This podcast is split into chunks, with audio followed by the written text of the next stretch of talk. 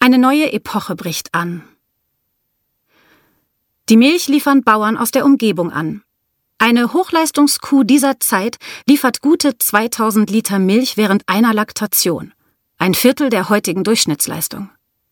Jeden Morgen klappern die metallenen Kannen auf den Pferdegespannen laut über die Kopfsteinpflaster.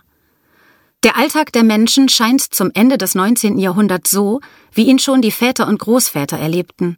Und doch dringt auch auf Fehmarn, dieser kleinen Insel Schleswig-Holsteins, immer deutlicher das Wetterleuchten einer neuen Epoche vor. Die Industrialisierung nimmt mit reichlich Dampf Fahrt auf. Das Wort modern hält Einzug in den Sprachgebrauch der Menschen. Sie werden Zeugen geradezu fantastischer Neuerungen.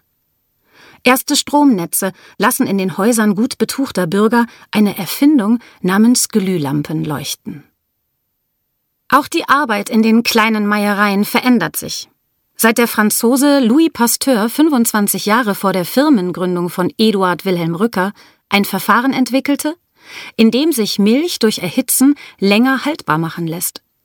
Seit zwei Jahrzehnten ist auch die sogenannte Zentrifuge bekannt, die Sahne mechanisch von der Magermilch trennt.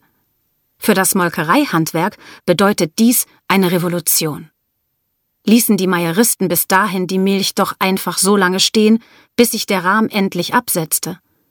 Nur war die Milch dann oft schon sauer, bevor sie die Sahne abschöpfen konnten. Die neuen Verfahren und Technologien erhöhen das Tempo der Arbeit, die Menge der Produktion und die Qualität der Produkte. Allerdings hat das auch seinen Preis.